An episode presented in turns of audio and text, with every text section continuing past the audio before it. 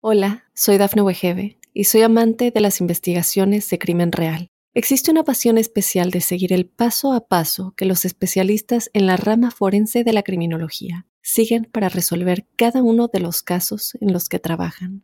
Si tú, como yo, eres una de las personas que encuentran fascinante escuchar este tipo de investigaciones, te invito a escuchar el podcast Trazos Criminales con la experta en perfilación criminal, Laura Quiñones Orquiza en tu plataforma de audio favorita.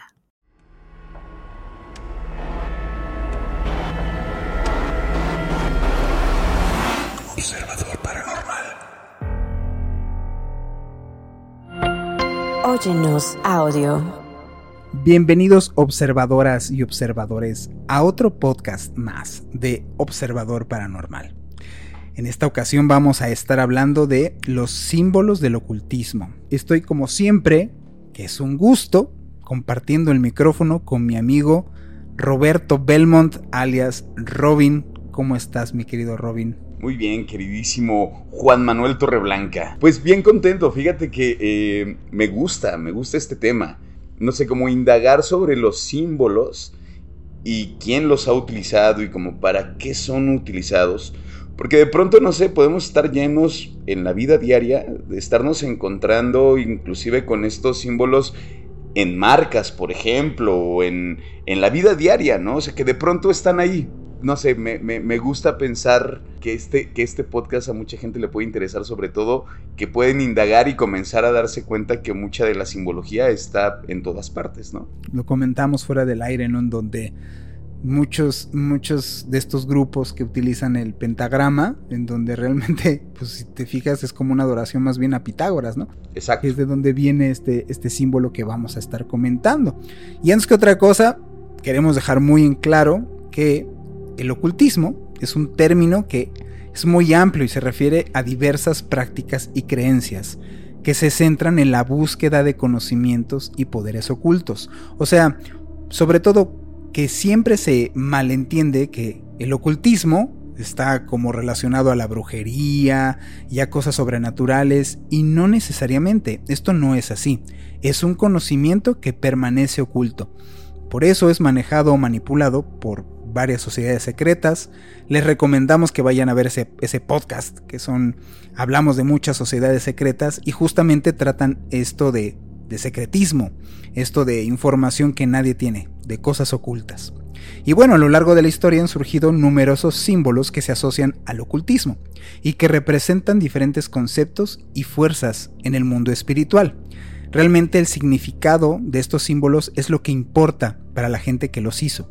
El ocultismo es un término amplio que se refiere a diversas prácticas y creencias que se centran en la búsqueda del conocimiento y poderes ocultos. O sea, no es tan fácil de accesar a esta información o son visibles para el conocimiento común. Lo que decíamos al inicio del pentagrama, por ejemplo, con el asunto de Pitágoras. La mayoría de las personas que escuchan heavy metal lo utilizan más bien para representar al demonio y no realmente o no conocen realmente el origen de este símbolo.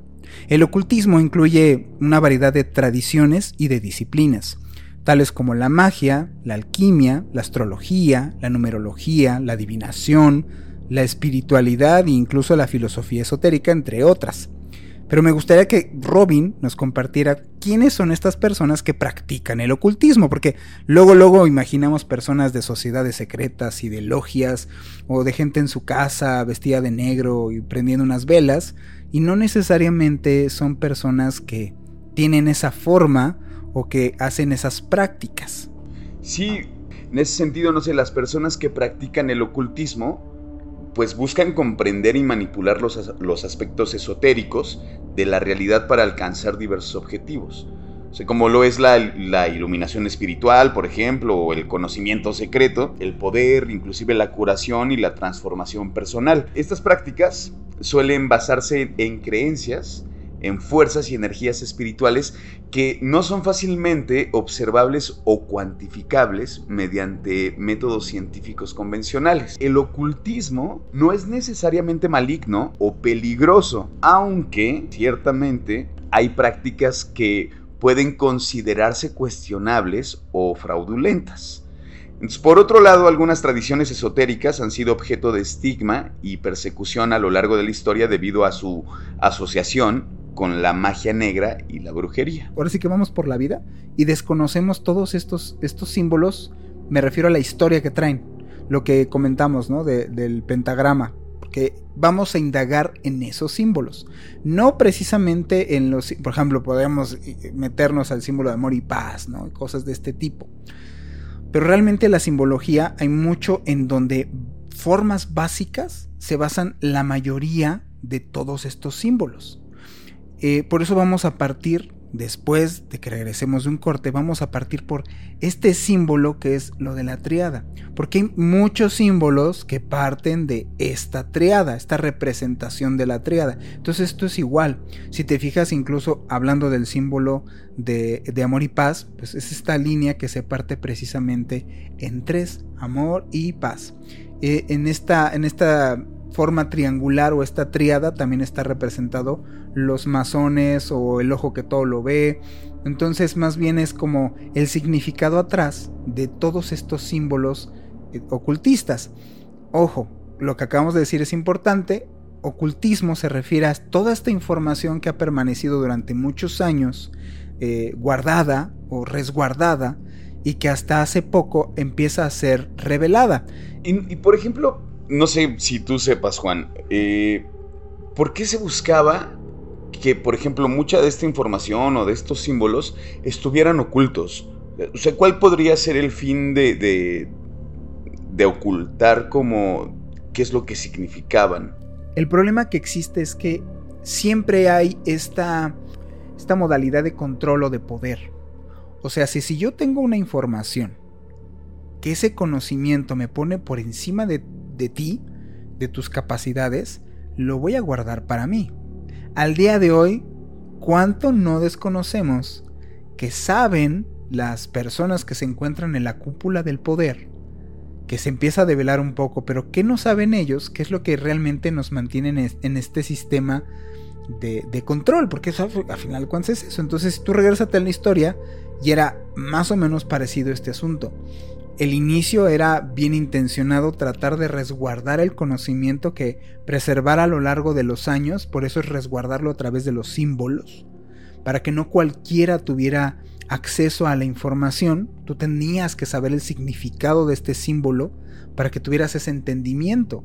Y después lo que empieza a pasar es pasa manos equivocadas, luego, luego empieza el asunto este de codicia, de avaricia, yo tengo información y entonces me la quedo y no la comparto porque es más fácil. Yo sé que para, para controlar a las personas es miedo e ignorancia. Al día de hoy estamos así, llenos de miedo y de ignorancia. Entonces las personas en vez de compartir esta información se la quedaron para ellos. Y así se perdió. Se perdió porque los misterios, pues obviamente se la quedaron para ellos y ya no se difundió. Actualmente hay muy poquita información de acceso real de esto, de, lo, de esto que se sabe. Estos son los símbolos. O sea, por eso ocultarlos. Los oculto para que no tengas toda la información que yo sé que poseo. Y lo, lo oculto en tus narices. Realmente el que sabe ve a través de, de la forma y se enfoca en el fondo. Pues vayamos a este corte para que empecemos a hablar de los símbolos más representativos. Bueno, quédense. Regresamos con su podcast Observador Paranormal. Hola, soy Dafne Wegebe y soy amante de las investigaciones de crimen real. Existe una pasión especial de seguir el paso a paso que los especialistas en la rama forense de la criminología siguen para resolver cada uno de los casos en los que trabajan. Si tú, como yo, ¿Eres una de las personas que encuentran fascinante escuchar este tipo de investigaciones? Te invito a escuchar el podcast Trazos Criminales con la experta en perfilación criminal, Laura Quiñones Orquiza, en tu plataforma de audio favorita. Hola amigos, les habla Sixto Paz Wells, escritor, conferencista y contactado con el tema ovni.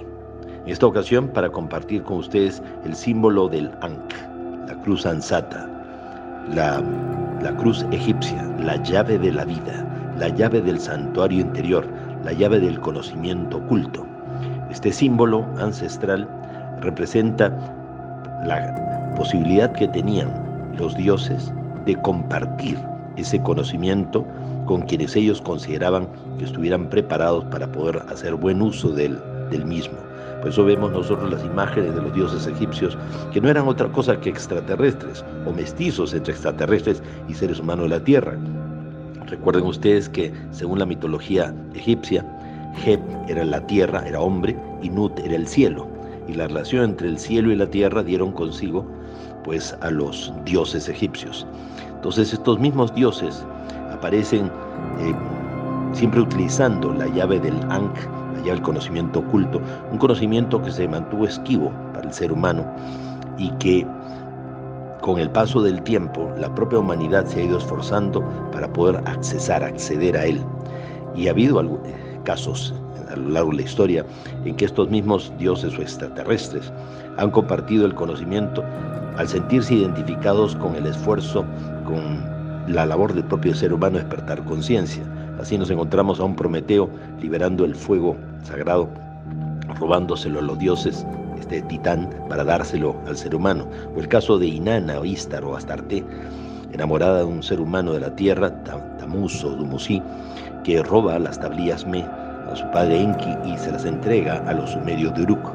Entonces, la idea es compartir conocimiento, o sea, la llave de la vida, la llave del conocimiento oculto. Muchas veces no es otra cosa que enseñarle a la persona que dentro de nosotros está todo el potencial que tiene que ser activado y despertado. Regresamos a Observador Paranormal. Y bueno, como ya se los estábamos comentando, eh, queremos hablar de los símbolos más representativos. El primero que quiero mencionar es la Trinidad. Es el símbolo de la Trinidad es una representación gráfica de la doctrina cristiana de la Santísima Trinidad que sostiene que hay un solo Dios en tres personas distintas, y el símbolo consiste en tres círculos interconectados que representan las tres personas divinas, pero que forman una sola entidad divina. El símbolo de la Trinidad también puede ser conocido como la triquetra, que es un término derivado del latín triquetrus, que significa tres esquinas. Este símbolo ha sido utilizado por diferentes culturas y religiones a lo largo de la historia y ha adquirido diversos significados a lo largo del tiempo. En el contexto cristiano, sin embargo, se utiliza específicamente para representar la doctrina de la Trinidad. Las tres fases del ser humano, en algunas corrientes ocultas, se habla de que el ser humano tiene tres aspectos principales que corresponden a esta Trinidad. Entonces tenemos que es el cuerpo físico, la mente y el espíritu, ¿va? O puede ser el cuerpo físico, el alma y el ser interno. Digamos que esta es como como la idea de lo que es la Trinidad. Los tres mundos en el ocultismo también se habla de la existencia de tres mundos o planos de la realidad que pueden ser representados por la Trinidad. Estos son el mundo físico, el mundo mental y el mundo espiritual. En algunas corrientes paganas, la Trinidad puede ser representada por la triple diosa que se asocia con las fases de la luna y con distintas energías y aspectos de la vida. Las tres fases de la diosa suelen ser la doncella, la madre y la anciana. Donde parte realmente eh, todo esto que estamos comentando es en esta representación que el universo tiene esta dualidad y que en su dualidad el mantener el equilibrio forma la tercera parte. Y todas estas es igual, o sea, el presente que es como en, en, analogía filosófica, el presente que es lo que cuenta, tienes que tener un pasado para saber de dónde vienes y un futuro para tener una dirección para tener un sentido. Entonces, este concepto de la Trinidad es más complejo que solo decir una, dos y tres partes, ¿ok? Sino que la conformación de muchas cosas que encontramos en nuestro universo material está precisamente plagado de esta simbología de triada. Todo está como en tres partes. Vamos de nuevo que con los tres principios herméticos en la tradición hermética se habla de tres principios fundamentales que rigen la creación y el universo. ¿no? Estos son el principio de la mente, el principio de la vibración y el principio de la correspondencia. Para profundizar un poco en esto, el principio del mentalismo, este principio sostiene que todo lo que existe en el universo es mental. A ver, en otras palabras, que todo lo que percibimos como realidad externa es una realidad, una creación de la mente. Según este principio, la mente es la causa fundamental de todas las cosas y el universo es una creación mental. Es bien curioso como en esta parte que mencionas, personas contactadas como lo que te digo de Sixto Paz menciona que nosotros no seríamos una creación directa de Dios, sino que quien, según él, existe este cuerpo, este universo material. Este universo material compuesto de varias dimensiones, según lo que él comenta, de hecho él comenta siete, y este universo tal cual no lo hubiera, no lo ha creado un universo espiritual, sino que esto fue creado por un universo mental y a su vez el universo mental fue creado por un universo espiritual. Entonces es muy curioso, a mí me resulta muy curioso, como alguien que te dice que supuestamente fue contactado, pues es contactado y bastante informado de cómo también está representado en esto que está cotejado con, con lo que decía Hermes en tres veces grande, ¿no? En donde precisamente el universo está supuestamente compuesto así nosotros físicamente, pero que la mente está por encima de este asunto físico y arriba de esa mente está este universo como espiritual, ¿no? Bueno, entonces, digamos, de esta triada eh, sigue el principio de la correspondencia, que este es el principio que establece que existe una correspondencia entre los diferentes planos de existencia. Esto significa que lo que ocurre en un plano de existencia se refleja en otro plano de existencia. O sea, por ejemplo, lo que ocurre en el plano físico se refleja en el plano mental o espiritual y viceversa. Y un poco de lo que platicábamos hace rato, ¿no? Como poderlo entender quizá en el cuerpo, que por ejemplo hay veces que te puede doler la cabeza, ¿no? Puedes tener un dolor físico, pero que quizá ese dolor físico tenga que ver con un eh, dolor emocional, ¿no? O sea, como está conectado la emoción con la mente eh, y la mente con el cuerpo. Entonces, ¿cómo es que quizá una enfermedad realmente la puedes curar yendo al, origen? Y bueno, y digamos, el final de, esta, de esta triada, que es el principio de vibración, todo lo que existe, desde los objetos materiales hasta las emociones y pensamientos, está compuesto de partículas vibrantes en diferentes frecuencias. Según este principio, la diferencia entre las diversas manifestaciones de la materia, la energía y la conciencia es una cuestión de vibración. Y si te das cuenta, digo, no sé si, si lo recuerdas seguramente, sí, en el, en el capítulo donde hablamos sobre el sonido, ¿no? Que hablábamos de las vibraciones. Como en ese sentido que la, la vibración puede ser curativa. Sí. O sea, en este asunto de que hablamos de las vibraciones, nos limita a final de cuentas en el conocimiento del lenguaje tratar de, tratar de comentar o de decir un conocimiento puro a través de un lenguaje es verdaderamente muy primitivo. Hay conocimiento, o sea, el conocimiento verdadero es transmitido más allá de una lengua. Entonces, sí quiero hacer hincapié en que todas estas cosas que decía Hermes, lo que estamos comentando, pues solamente es digámoslo así, nosotros exponemos lo que hemos encontrado, la información que tenemos y poseemos, y ya que cada quien saque sus conclusiones. Bueno, y este símbolo, eh, muchos grupos lo han usado. ¿no? O sea, hay como. Eh, se, ha utilizado en, el arte, ¿no? Hay artistas que lo usan sobre todo en la iconografía, este. o en letras, o en conceptos. Y algunos de estos artistas. Eh, que han incluido el símbolo de la, de la Trinidad ha sido, por ejemplo, Nirvana, ¿no? Nirvana, que es esta banda de, rock alternativo de los años 90, que usó su símbolo de la Trinidad en su logotipo, que presenta una letra N estilizada con tres puntos en el centro. Otro de los grupos es Muse. La banda británica ha utilizado el símbolo de la Trinidad en muchos de sus conciertos y videos musicales a menudo en combinación con imágenes de la luna y el sol. Está The Police, la banda de rock británica utilizó el símbolo de la Trinidad en su logotipo durante gran parte de su carrera. Y se ha interpretado como una representación de las tres personalidades de los miembros de la banda. Eh, quien, sigue que ha sido parte de, de, nuestro podcast, como que son nuestros clientes favoritos, ¿no? pues es que es la de las bandas más ocultistas de todos los tiempos. Exactamente, aquí nos referimos es Led Zeppelin. Así es. Que también utilizó, eh, utilizó este símbolo.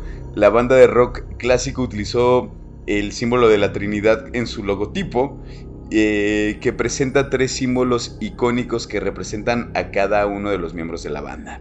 Y por último, Prince, el fallecido músico y cantante de pop, eh, Prince a menudo hacía referencia a la Trinidad en sus canciones y en su iconografía, y se ha interpretado como una representación de su fe en la religión jehovista. Y esto que decíamos, como que, a ver, no es un símbolo que sea necesariamente eh, que esté apegado a la maldad. Pues es la representación totalmente del equilibrio. Exactamente. ¿no? O sea, eso es lo que se refiere, por eso es esta relación que existe entre eh, una, una cosa, o vamos a ponerlo, tratar de explicarlo de esta manera, una fuerza, una energía, una cosa, otra con, total o, o contraria, opuesta o que complementa a la que sigue, y lo que media estas dos fuerzas. Eso sería básicamente la triada, representada tanto en el cristianismo, en el ocultismo, en varias religiones. Por eso es muy común utilizada, por ejemplo, en estas bandas, que están algunas sí y algunas no, metidas con cosas ocultistas, otras aparentemente sí y otras muy escondiditas que no. Y vamos al siguiente símbolo, que ahora sí lo hemos comentado mucho y que es muy utilizado por bandas de rock y de heavy metal y que realmente es más el mito que se tiene de este símbolo que a lo que realmente o como realmente se origina pensado en qué.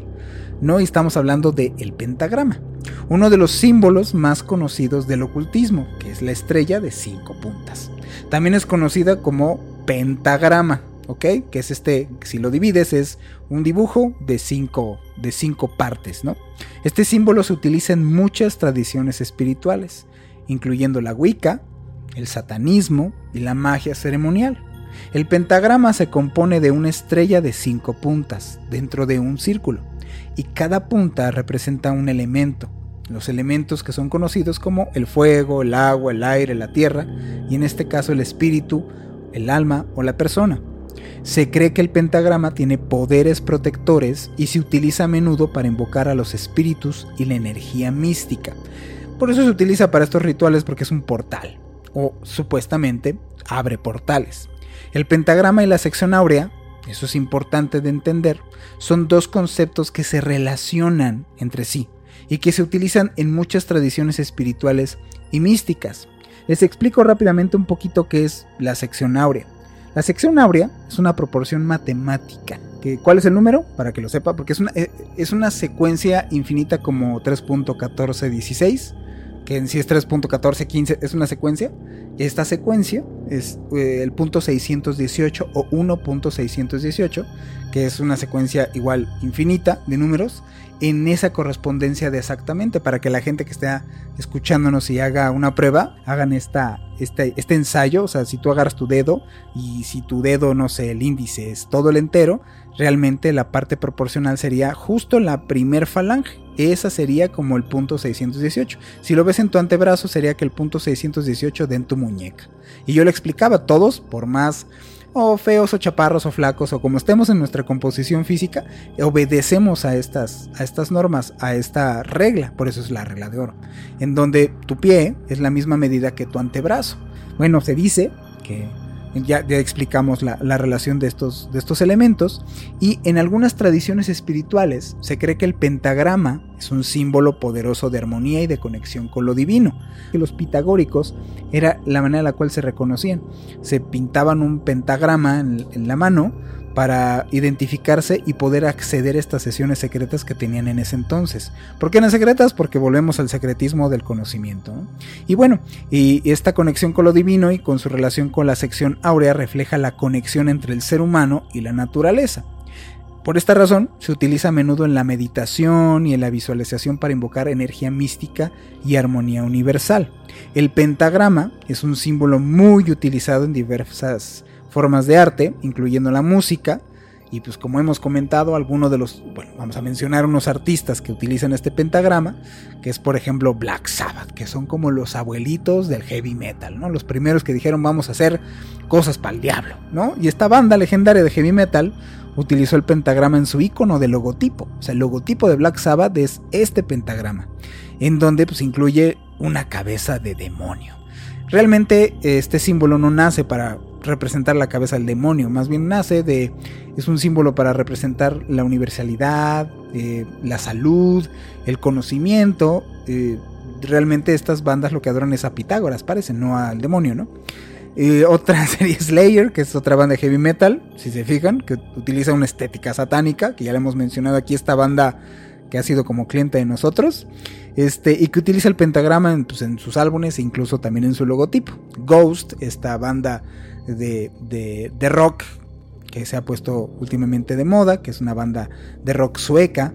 A ver, aquí una pregunta, ¿no? sobre todo digo, porque esta me parece que, que, o sea, este símbolo que ya lo desmenuzamos y que tiene que ver más bien con una cosa inclusive puede ser hasta bella.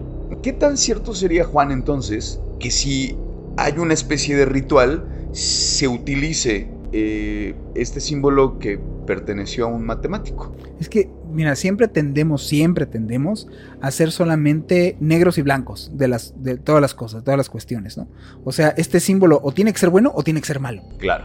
¿No? O sea, no puede haber un intermedio. Tiene que ser un símbolo que evoca algo malo o algo bueno. Cuando es un símbolo que tiene una función o más bien representa una función, que su función es la universalidad, su función es la estética, su función es representar lo bello o representar lo que nos... la perfección, por decirlo así. La perfección no es ni buena ni mala, solamente es un concepto. Entonces, es más bien el uso que tú le des a esto. Supuestamente para varios rituales, si tú te vas a, grimorios, te vas a libros de magia y todo este asunto, viene mucha simbología que trae precisamente el pentagrama. No representa al diablo, no, o sea, lo han hecho cuadrar este símbolo, lo han tomado para cuadrarlo y ponerlo en una, en una connotación negativa. O sea, lo volteo poquito, le pongo como si fueran entonces en este pentagrama, ah, mira, aquí machan los cuernitos y aquí machan las orejitas y aquí el... Ah, ahí está, un chivito. O sea, eso, eso incluso esa forma se la dieron después. No es el principio inicial de lo que conformaba este símbolo. Eso ya fue modificado y fue lo que agarraron. Entonces empezamos a hacer esta asociación de cosas hacia asuntos negativos nosotros mismos y ya el uso ya es desvirtuado de lo que inicialmente era usado, que en este asunto pitagórico era más bien para representar la belleza, la unicidad, este, la armonía, la perfección y que tiene que ver con que pues, soy malo y, y, viva el diablo, ¿no? O sea, nada que ver. O sea, más bien es un símbolo que actualmente se ha desvirtuado y sí utilizado en muchos rituales. Si tú agarras un libro y extraes muchos, a ver si les dejamos algo en redes sociales, permisible. en donde, sí, sí, por favor. En donde podemos hacer una analogía así, en donde veas el uso del pentagrama en varias situaciones, en varias, en varios esquemas, varios diagramas que están utilizando de cosmogonía, incluso el zodiaco, que agarran el pentagrama y lo utilizan como una forma principal para explicar pues un chorro de cosas, ¿no? O sea, más bien el símbolo no tiene la culpa, lo han utilizado o mal eh, enfocado a cosas que nada que ver. Pues, ¿qué te parece si nos vamos a un corte? Sí. Y vamos con los últimos símbolos. Y vamos con los últimos símbolos. Estamos en Observador Paranormal. No se vayan. Hola, soy Dafne Wegebe y soy amante de las investigaciones de crimen real. Existe una pasión especial de seguir el paso a paso que los especialistas en la rama forense de la criminología siguen para resolver cada uno de los casos en los que trabajan. Si tú, como yo, ¿Eres una de las personas que encuentran fascinante escuchar este tipo de investigaciones? Te invito a escuchar el podcast Trazos Criminales con la experta en perfilación criminal, Laura Quiñones Orquiza, en tu plataforma de audio favorita. Queridos amigos, les habla Sixto Paswells, escritor, conferencista contactado con el tema ovni. El símbolo de la estrella de David es un símbolo ancestral. David rey de Israel, lo utilizó como un estandarte de guerra, pero sus orígenes se remontan a tiempos inmemoriales. Está asociado con la segunda ley universal, el principio de correspondencia, aquella ley universal que enseñara Hermes Trimegisto todo el Atlante, un mestizo entre extraterrestres y seres humanos de la Tierra, que fuera después elevado a la categoría de un dios en el antiguo Egipto. El principio de correspondencia nos dice que así como es arriba, así es abajo y viceversa. ¿Quieres saber cómo funciona el universo? Conócete a ti mismo. ¿Quieres que el universo cambie? Cambia tú. Entonces la estrella de seis puntas, lo que vemos nosotros representado es lo espiritual, el triángulo hacia arriba, y lo material, el triángulo hacia abajo. El equilibrio entre lo espiritual y lo material a través del hexágono que se forma en el interior, que es la actitud mental positiva. Volvemos entonces a Observador Paranormal y lo que les comentábamos, seguimos eh, indagando en estos símbolos y a mí me gustaría comentar uno que pues platicábamos y está choteadón, ¿no? El, que es el árbol de la vida. Eh, no sé, a mí me parece como que inclusive lo hemos visto muy, pero muy seguido, pero es de los importantes, por así decirlo. El árbol de la vida es un símbolo que se presentó, o se presenta más bien, en diversas tradiciones espirituales y místicas, y su significado puede variar según la cultura y la corriente del pensamiento. En general, se representa como un árbol con raíces que se extienden hacia el suelo y ramas que se elevan hacia el cielo, lo que sugiere una conexión entre lo divino y lo terrenal, ¿no? Que inclusive a mí me, me, resulta que es como un símbolo muy parecido a lo que sería la triada, ¿no? O sea, en este sentido, como el árbol es lo que está en, el, en lo terrenal y las ramas lo que te va a llevar como no sé, y, eso yo lo podría poner como, ¿qué podrían ser las ramas? Como la mente, el, conocimiento. Pues igual, si te fijas en, este, en esta triada es las raíces, que este asunto que es como la conexión con lo terrenal. Exacto. Después el árbol, que es la conexión. Y después las ramas, que es hacia el cielo, que es esa divinidad, ¿no? Si te fijas en, ese, en esta misma analogía, que es los tres, representan lo mismo, o sea, es el árbol de la vida, pero representan esta unión entre esos tres, el universo eh, físico, el universo mental y el universo espiritual. Exactamente. Sí, bueno, y por ejemplo en la cábala judía, el, el árbol de la vida es una representación simbólica de la estructura del universo y las diferentes emanaciones divinas que se manifiestan en él. Se compone de 10 sefirotes o esferas, cada una de las cuales representa un aspecto divino o un nivel de conciencia. También se relaciona con el estudio y la comprensión de la Torah y se considera un camino hacia la unión con lo divino. En otras corrientes espirituales como la alquimia y el ocultismo, el árbol de la vida se asocia con la búsqueda de la verdad y la sabiduría espiritual y se considera un mapa de los diferentes niveles de conciencia y la conexión entre ellas. También se relaciona con el proceso de transformación y desarrollo personal y espiritual. En algunas tradiciones paganas, el árbol de la vida se asocia con la naturaleza y se representa como un árbol sagrado que simboliza la conexión entre todas las formas de vida y la tierra. También se utiliza en la meditación, y en la visualización como un símbolo de la conexión con lo divino y con la energía de la, con la, energía de la naturaleza. En resumen, el árbol de la vida es un símbolo espiritual complejo y rico en significado, que se utiliza en muchas tradiciones espirituales para representar la conexión entre lo divino y lo terrenal, el proceso de transformación y el desarrollo personal y espiritual, lo que busca incluso el árbol de la vida en su simbología es también representar este ciclo, por eso un árbol.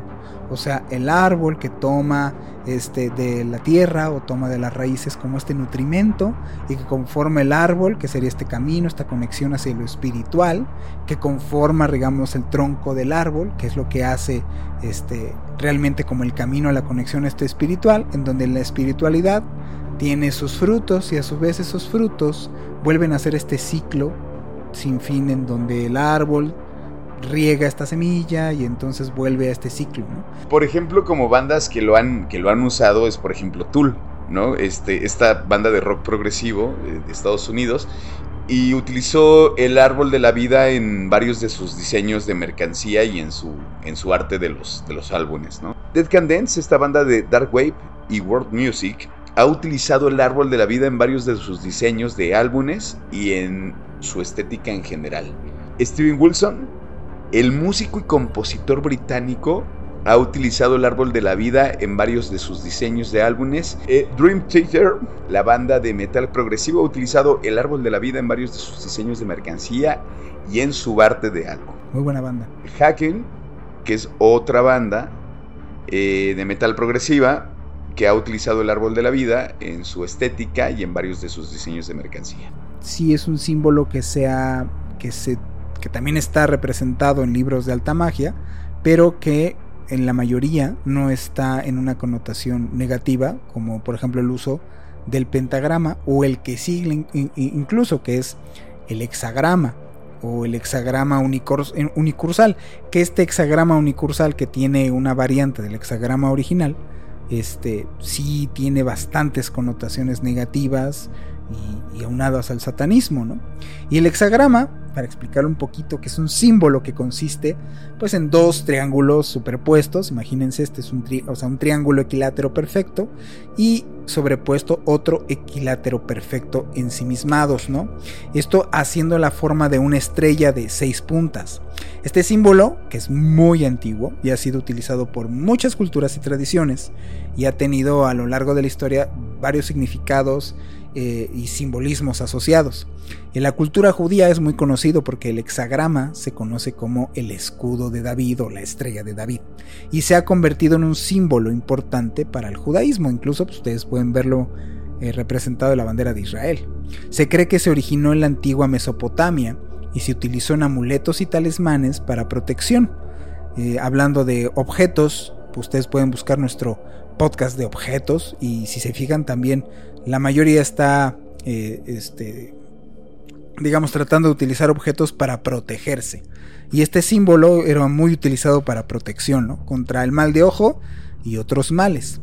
En esta tradición judía, el hexagrama simboliza la conexión entre Dios y la humanidad, así como la unión de los opuestos. Y en el ocultismo y la magia ceremonial, el hexagrama se utiliza en rituales de invocación y evocación.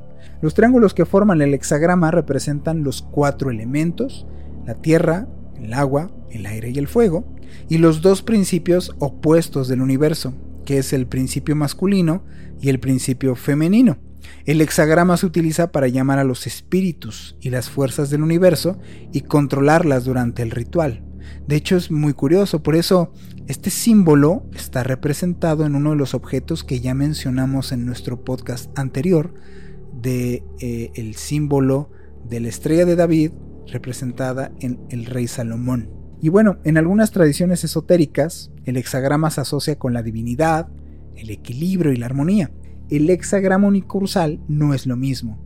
Y si pueden buscarlo, vamos a tratar de estos símbolos ponerlos en nuestras redes sociales. Van a ver que está un poquito diferente y si representa cosas distintas. Este símbolo es utilizado en algunas tradiciones esotéricas y ocultistas, como la magia ceremonial y la teosofía. Este símbolo sí lo utilizaba, por ejemplo, Aleister Crowley en sus llamamientos. Este símbolo es una variante del hexagrama tradicional, pero que consta de dos triángulos superpuestos para formar una estrella de seis puntas. En el hexagrama unicursal, los dos triángulos que forman el hexagrama se fusionan en una sola línea continua, que recorre todos los puntos del símbolo sin levantar la lápiz o la pluma. Esto significa que el hexagrama unicursal representa la unidad y la continuidad, en contraposición a la dualidad y la separación que se asocia con el hexagrama tradicional. O sea, el hexagrama tradicional es este medio, esta separación, y el unicursal es todo es exactamente lo mismo. Hay algunos artistas que han incorporado estos símbolos en su estética y en su forma de arte. Me gustaría que nos dijeras como cuáles, mi querido Robin. Björk, eh, la cantante y compositora islandesa, utilizó el hexagrama en varios de sus diseños de álbumes y en su estética general, como en su álbum Biofilia. Nine Inch Nails. La banda de rock and roll industrial ha utilizado el hexagrama en varios de sus diseños de mercancía y en su arte de álbumes. Y es que, por ejemplo, como a mí me gustaría empezar en ese sentido con, esta pregunta que creo que ya la había hecho en algún, en algún podcast. Eh, si, por ejemplo, estas bandas, estos músicos, saben realmente lo que están haciendo, o sea como ah, bueno, pues el símbolo se ve interesante. Por ejemplo, en las bandas de metal, el símbolo ya sabemos que está relacionado con, con el diablo y bla, bla, bla, pero realmente es por esta cuestión como eh, estética, por así decirlo, eh, y mercadotécnica. O si hay banda que está como muy sumergida en, en esta onda, no sé. Sí hay. O sea, yo creo sinceramente que es muchos que sí saben, muchos que sí reconocen. Por ejemplo, uno que hemos mencionado que ya es cliente de casa, en donde sí sabían perfectamente toda esta información y hasta muchísimo más, es Led Zeppelin. O sea, Led Zeppelin es con toda la noción y con toda la, causalidad de saber lo que estaban poniendo en todo lo que ellos utilizaban, incluso en las letras de sus canciones. Pero yo siento que una persona como Lady Gaga, o como Katy Perry, no tiene la más remota idea. Y más bien está en. Eh, eh, o sea, esta imagen de producto está en manos que no son ellos totalmente. ¿No te suenan los mismos pactos que tienen estos que dicen, pues órale va? Claro. Yo te adoro y a cambio, pues me das todo lo que yo quiera. Unos conscientes, otros no tan conscientes. Otros no tan conscientes. Sí, como, como por ejemplo, o sea, decimos como de estos artistas que sí pueden saber y estos que no saben. O sea, por ejemplo, dentro de los que se dicen que han utilizado eh, esta simbología, bueno, pues está, ya la mencionabas, ¿no? Lady Gaga, que pues ha incluido inclusive el pentagrama, el, tercer ojo, eh, y quizá, bueno, ella ni en cuenta, ¿no? O sea, por ejemplo, también Beyoncé utilizó estos símbolos del ocultismo Inclusive en presentaciones en vivo, ¿eh? Ella, bueno, incluyó aparte simbología egipcia y esta figura como si fuera una diosa. Lo que vimos representado y que lleva sistemáticamente en varios eventos de muchísimo auge, como el Supertazón o la entrega de los Grammys, en donde están plagados de simbología, y lo comentamos, y de simbología no precisamente positiva, sino bastante negativa, en donde, ¿por qué? ¿Por qué digo yo utilizar símbolos tan negativos, que es de representar control, representar manipulación, representar que el jefe es este que estamos diciendo. O sea, se me hace too much, ¿no? O sea, incluso hay canciones, por ejemplo, las canciones que tocó Rihanna, pues hay canciones que ni siquiera nada que ver y por qué representar esto. O sea, como dicen, ¿no? El mejor truco del diablo es hacerse parecer que no existe. Entonces, híjole, yo quiero, es más, yo quiero creer lo contrario, vamos a creer lo contrario, pero entre más le rasco, más veo, más leo, más me informo, resulta que todo conecta hacia allá. Entonces, ay, o sea, es incómodo, puede llegar a resultar incómodo, pero pues es la verdad. Te das cuenta que las sociedades secretas existen y que el otro día conectas tú solito, lo hemos visto aquí, simple mayéutica dirían, ¿no? Tú conectas y dices, a ver, a ver, a ver, los Bush están ahí. ¿Y por qué también están acá? Claro. ¿Y por qué también están allá? ¿Por qué ven los mismos nombres? Y es que ahí es cuando yo hago la pregunta, o sea, por eso hago esa pregunta de los artistas realmente sabrán si están haciendo lo que están haciendo o y esto, se hacen de la vista gorda y dicen, "No, pues es que yo no sabía. Yo solamente estoy haciendo mi música." Que puede haber casos, ¿no? Hay movimientos actuales que no me quiero meter en esos temas porque luego luego arderá Troya que te necesitas tener dos dedos de frente para no darte cuenta que están infundados temas actuales para dividir a la población. Porque eso en un sentido para dividir a la población. ¿Para qué? Pues para mantenerte confrontado. Porque si estás confrontado, no estás organizado.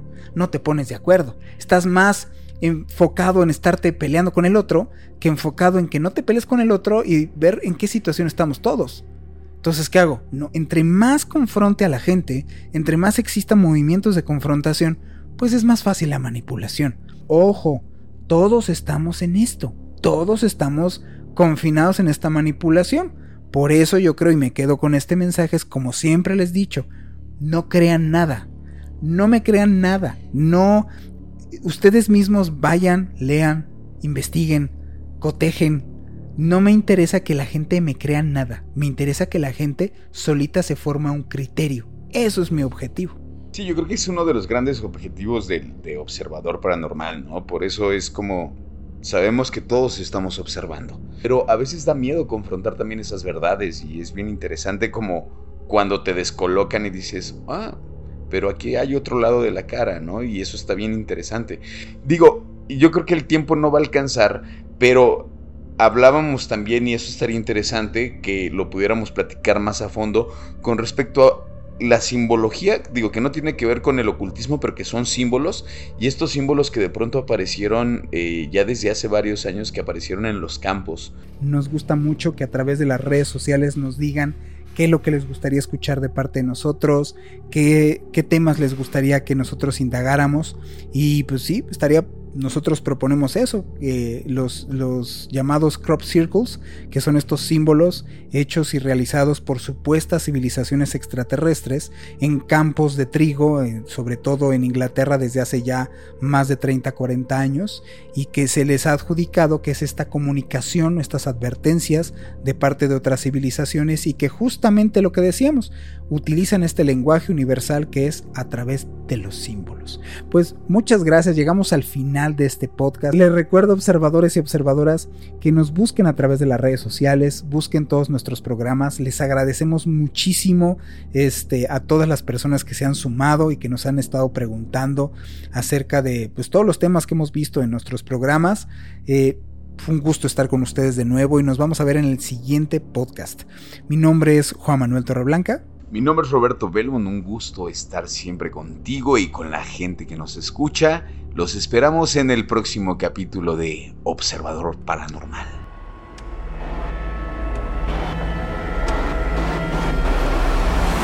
Observador Paranormal. Óyenos audio. Hola, soy Dafne Wegebe y soy amante de las investigaciones de crimen real. Existe una pasión especial de seguir el paso a paso que los especialistas en la rama forense de la criminología siguen para resolver cada uno de los casos en los que trabajan. Si tú, como yo, eres una de las personas que encuentran fascinante escuchar este tipo de investigaciones, te invito a escuchar el podcast Trazos Criminales con la experta en perfilación criminal, Laura Quiñones Orquiza, en tu plataforma de audio favorita.